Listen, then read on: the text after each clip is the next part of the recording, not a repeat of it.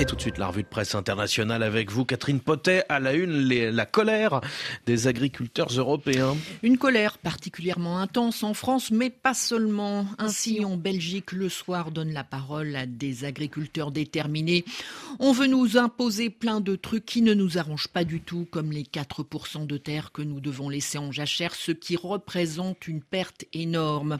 Et ce n'est pas tout, les agriculteurs belges dénoncent aussi le deux poids, deux mesures importe des produits qui ne sont pas soumis aux mêmes normes environnementales et sociales ou fiscales.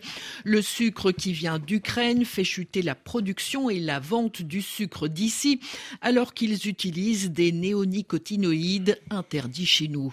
En Italie, la Repubblica ironise de son côté sur la naïveté du gouvernement.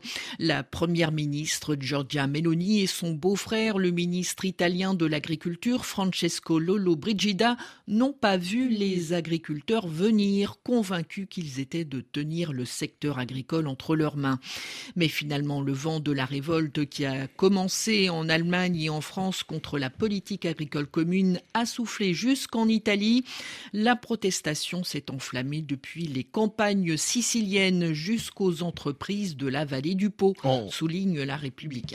En France, en revanche, l'heure semble au dénouement après les propositions du Premier ministre. Le plan d'Atal amorce la sortie de crise, titre Le Figaro, qui rappelle que les syndicats majoritaires ont appelé à suspendre les blocages, mais que sur le terrain, les exploitants mobilisés restent sur leur garde. Une fin de crise en vue, mais c'est l'écologie qui, qui perd, déplore Libération, qui en une nous montre la photo d'un tracteur visiblement en train de répandre des produits chimiques dans un champ. Pour Libération, les renoncements, jachères, pesticides, normes sont légion et la planète risque de s'en souvenir. Enfin, la Croix alerte sur le risque qu'il y aurait de lâcher trop de lest sur les enjeux climatiques et de biodiversité.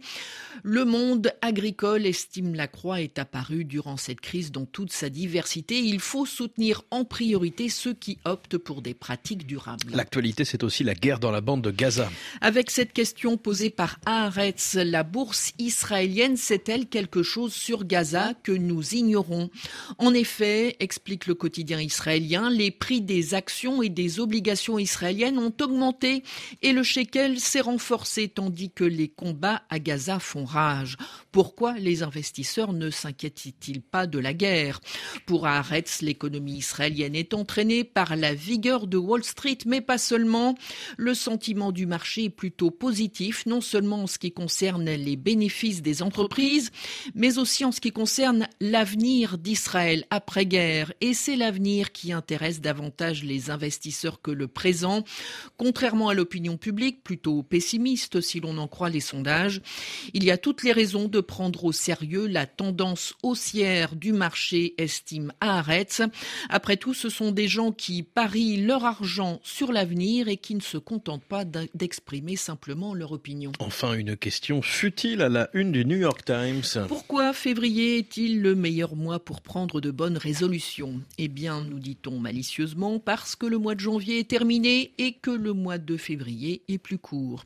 L'objectif est donc de faire mieux, mais sans se mettre trop de pression. Exemple, manger mieux à 80% et manger ce qu'on veut 20% du temps restant. Une bonne résolution qui ne nous engage donc pas trop, de quoi nous mettre en appétit? Merci Catherine Potet.